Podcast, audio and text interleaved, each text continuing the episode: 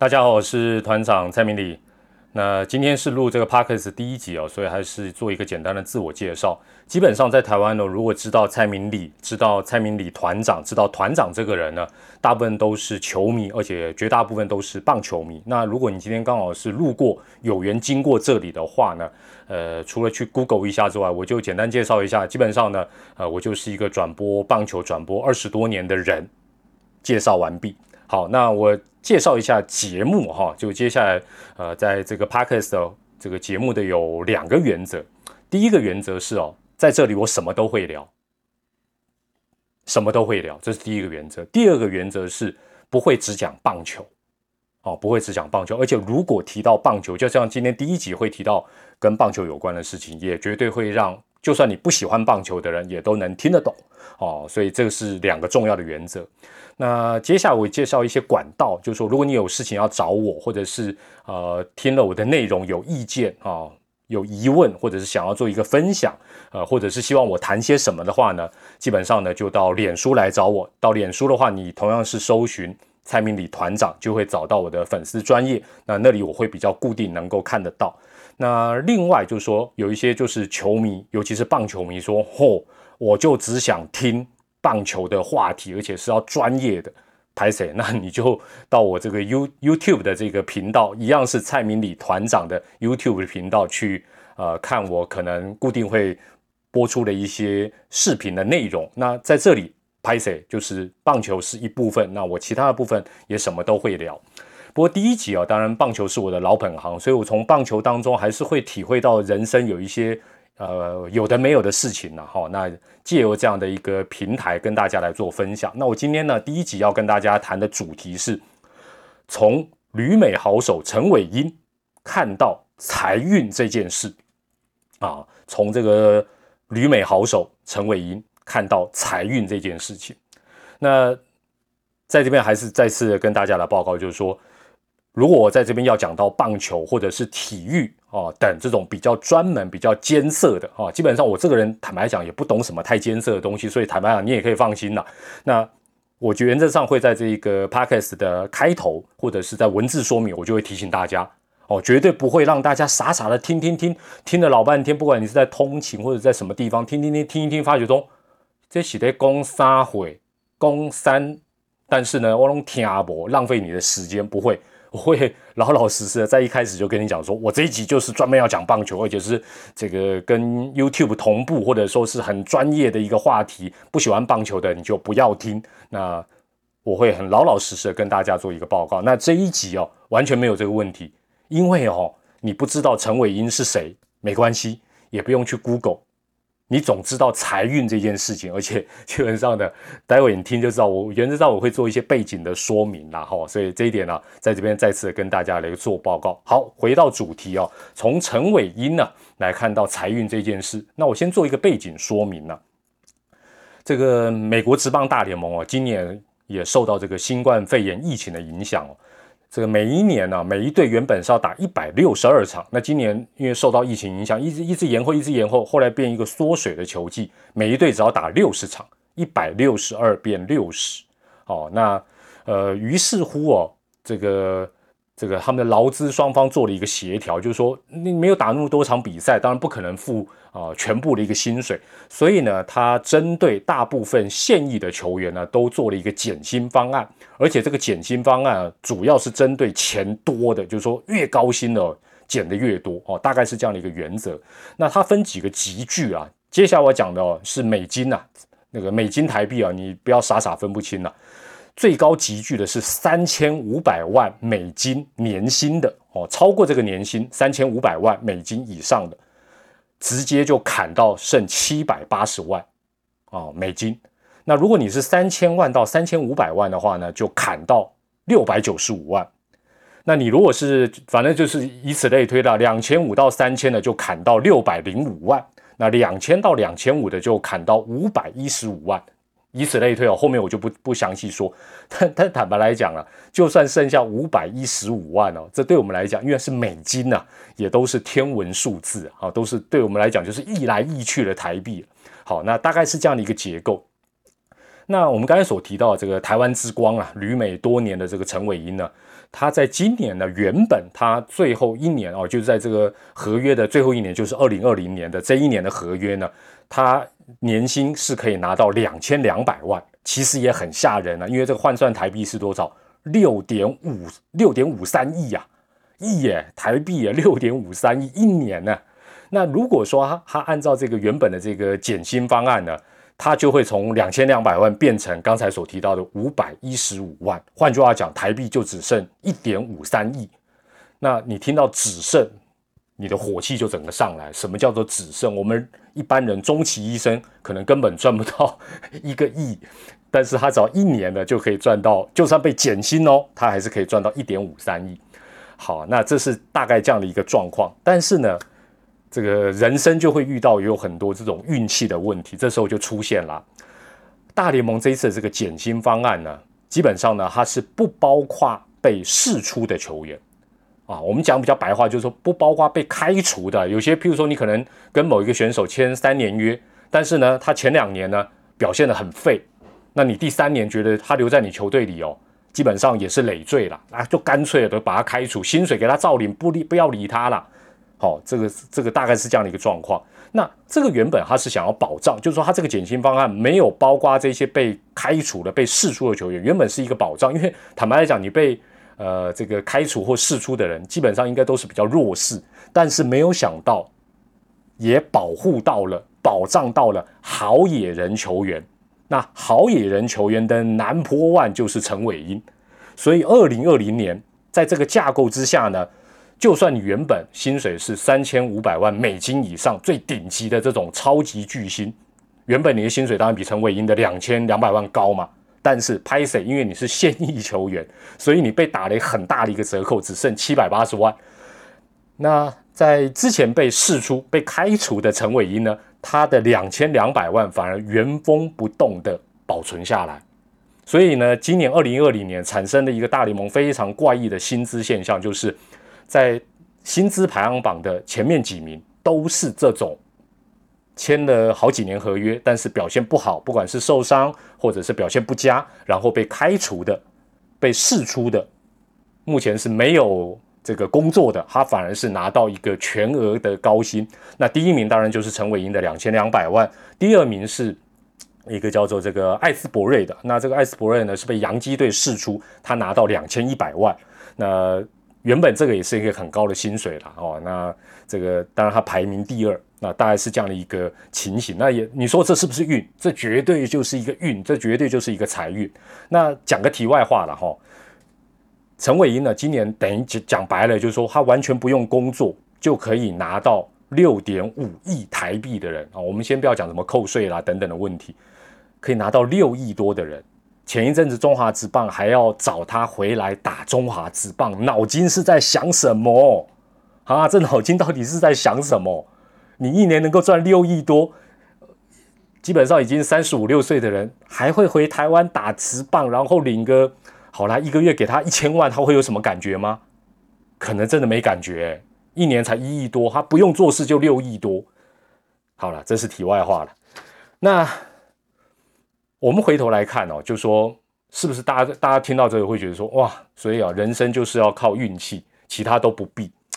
倒也不是这样子了，这样讲就太太消极了，就好像好像你出生之后你就什么都不用去管，就就看看那个好运会不会降临到你身上，这样阿内贡马我们丢了哈。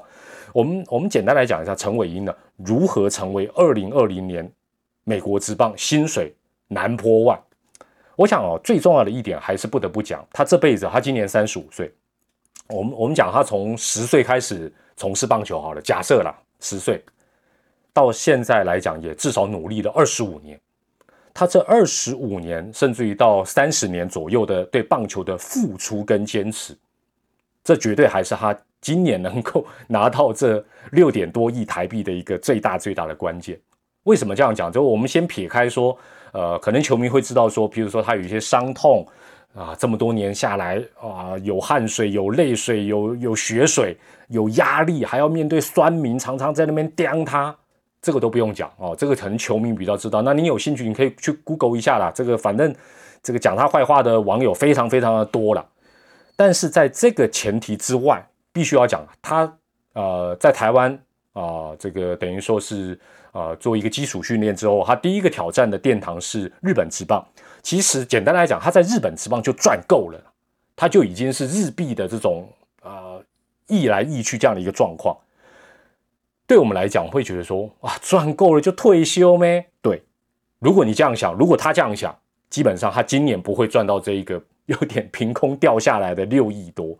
哦，或者说，因为大家要知道，受伤之后你要复健哦，我们一般人的复健都很痛苦，职业运动员的复健那更是一条漫长而且辛苦的道路。他也可以说啊，好累，我不要不要复健，我要歪的那了，我就可能回台湾呢当个教练啊，或者说我就慢慢享受我赚了这么多钱就 OK。啊，或者说他也可以哦，继续留在所谓的舒适圈，就是说他继续留在日本职棒，他应该也可以还发展好多年，而且每一年的薪水其实也都是对我们来讲都是天文数字。哦，那但是他今年的这个两千两百万美金，也就是六点五亿台币就不会出现，所以基本上我们必须回头来看，他能够赚到这一笔大钱，还是他自己本身的付出。占了一个非常非常大的一个比例，那这个比例你说是占五成、六成还是七成，没有人讲得出来。第二点呢，当然你也不得不讲，他找了一个好的经纪公司，嚯，这个好的经纪公司带你上天堂，不好的带你呃，可能就没有办法上天堂。那他找的是这个全世界都有名的这个波拉斯的经纪公司，哇，帮他签了一个五年的大合约。这一点来讲，当然。也是一个正确的选择。当然，你跟这么好的一个公司签约，你有好的经纪人，你要付给他的钱一定也比较多。这其实都是合理。你不能说，哎呦，哦，我找一个经纪公司帮我谈一个大约，然后我给他一点点钱，或者是我不给他钱，不扣脸。天底下没这种事。这是第二点。第三点呢，其实环境也很有关系。呃，可能很多球迷不是很清楚，就是美国这帮大联盟哦，甚至于 NBA 都是一样。这几年当然也跟美国的经济应该多少是有关系。这几年这个美国职业运动哦，大联盟也是哦，这近十我就讲不要讲远了，近十年来讲好了，薪水是节节高升，而且那个薪资都是你可以想象，呃，刚才讲到说第一个集聚是三千五百万美金年薪呢，哎，三千五百万台币就很吓人，它是美金乘以大概三十，哎，你可以想象这个薪资是对我们一般人上班族来讲是一个真的很难以想象的一个数字，所以基本上陈伟英也搭上了。这一班幸福号列车啊，不，还是张曼娟老师啊，就是说他也真的是呃有跟上这一波浪潮。当然，接下来第四点就回归到我们今天这一集的一个主题，就是说灾难下的财运亨通。这一次新冠肺炎呢，大家会发觉，包括我们看台北股市、全世界股市飙涨，你会发觉 基本上很遗憾的，真的这个疫情呢，让全世界很多人受难，甚至于过世、生病，这一点真的很可怕，很可怕，很可怕。但是呢，也有人因此发大财，哦，不是只有做口罩的发大财，很多人都发大财。那陈伟英也意外的在这一个结构之下发到了财。那他这个运又分成小小的两部分，第一个部分就是我们刚才提到，他跟他前一个东家呢，这个美国之棒的这个球队呢，签的是一个五年的大约。第五年啊，今年是第五年，前四年表现的真的蛮蛮。蛮烂的啦，讲白了就是蛮废的啦。那废到什么程度？废到就是说我宁愿第五年的钱给你，你不要再留在我球队了。我跨掉你我都 ganky 了。换一个角度，陈伟英过去的四年如果表现的比实际的状况要来得好，也就是比现在这个状况要来得好，他没有被释出，反而今年他的钱会足足少了新台币五亿元。有没有觉得人生有时候是非常非常讽刺的一个状况？也就是说，我们一般都会讲说，怎么付出怎么收获，有些时候真的不是这样。这个哦小学到大，很多事情都是骗我们的。有些事情不是你怎么怎怎么付出就怎么收成，这有些时候不一定是这样。这个事情就很明显。不要说前四年，他只要去年二零一九年或者二零一八年稍微比较近的表现的好一点。让这个球队感觉到有希望，那不至于说还要付他六点多亿台币，然后还把他赶出去，让他去找别的工作，无所谓。所以这个说在人生有些时候，在这个上面，你说运气也好，讽刺也好，真的是让你很难以捉摸。另外还有一个非常重要的命运转折点，就是今年的新冠肺炎。如果没有这个新冠肺炎疫情，其实啊，我当然我们必须要讲有没有这一个新冠肺炎疫情，对他这两千两百万是没有影响。但是就因为有这一个新冠肺炎的疫情，美国职棒赛程大缩水，高薪的球员被大减薪，所以才会凸显出他变成南坡万。否则的话，大家就是说，反正也就知道他今年就又要领一个两千两百万美金，也不会特别去注意，不会特别去羡慕他。哦，所以这一点来讲，就是一个 emoji 的感觉啦，就是说实际上。哦，全世界棒球迷都在讨论这件事情，就说哇，居然有一个人今年都不用出赛，他可以领到两千两百万，甚至他还可以加入其他球队哦，搞不好可以赚更多哦。所以想一想，你必须不得不讲，陈伟英在灾难下的财运亨通啊，真的是让人非常非常的羡慕。那我最后啊讲一点我个人对这个事情整体的一个感想，也让大家做一点点小小的参考，就是说我们一般人呢，当然也不是说每天就在那边等财神来报道，就是说我们一般财了。一般的这种钱财哦，我们确确实实可以透过工作，透过付出汗水来得到哦，不管是的打工也好，正职也好，派遣也好，那薪水当然有高有低，收入有高有低，好，这是一般的这个薪水啊，一般的这个钱财了。但是呢，横财跟偏财呢，坦白来讲，真的就需要天时地利人和，缺一不可，而且很重要的一点。无法强求，你也强求不得啦。顶多去财神庙多拜一拜，多做一些诚心的一个祈求。好，那当然很多这个朋友，你听到现在会觉得说啊啊，我就是没有偏财运啊，我就是没有财运啊。我必须要跟你讲，错，只是天时尚未到来罢了。另外，天时到了，地利人和，地利人和。就是说，你能不能够适时的掌握到，伸出你的幸运之手去做一些该做的事情，这当然也都有关系。但最重要的是天时尚未来到，所以也不必灰心，也不必啊就觉得说啊，我我这辈子就是绝对没有 没有财运啊，没有偏财运。另外啊，这个上天呢，我我个人是这样的，我就说，哎，我也来到了这个年近，哎，不是年近，年过半百的，超过五十岁，我觉得上天呢也有其公平之处。我们如果讲这个运呢，运气的运呢，其实它分成很多种，就好像是这个披萨可以切成很多块。有的人呢，哎，财运呢比较大块一点，哎，但是他可能呢朋友运比较差，比较小块；工作运就比较小块，或者是呃健康运比较差哦，这个长寿运比较小块一点哦。大家去想象那样的一个画面哦。那所以说，如果你没有财运，没有偏财运，但你可能有健康运，你可能有避免灾害的好运气。我想你听到这里，你就会知道，团长很明显就是在安慰你，根本不是讲社会上的事实啊。好了，这个哦要安慰大家，尤其是偏财运这件事情呢，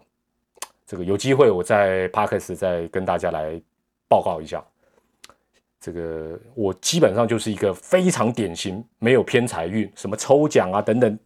都是干归天王啊。我讲完之后，绝对保证会让你心中觉得很舒坦，会发觉呢一归啊一杠还有一杠高，一归还有一归深啊啊啊！这有机会再跟大家讲。但是呢，我知道我刚才也没有安慰成功了，尤其是财运不够好的人，听到这个还是觉得说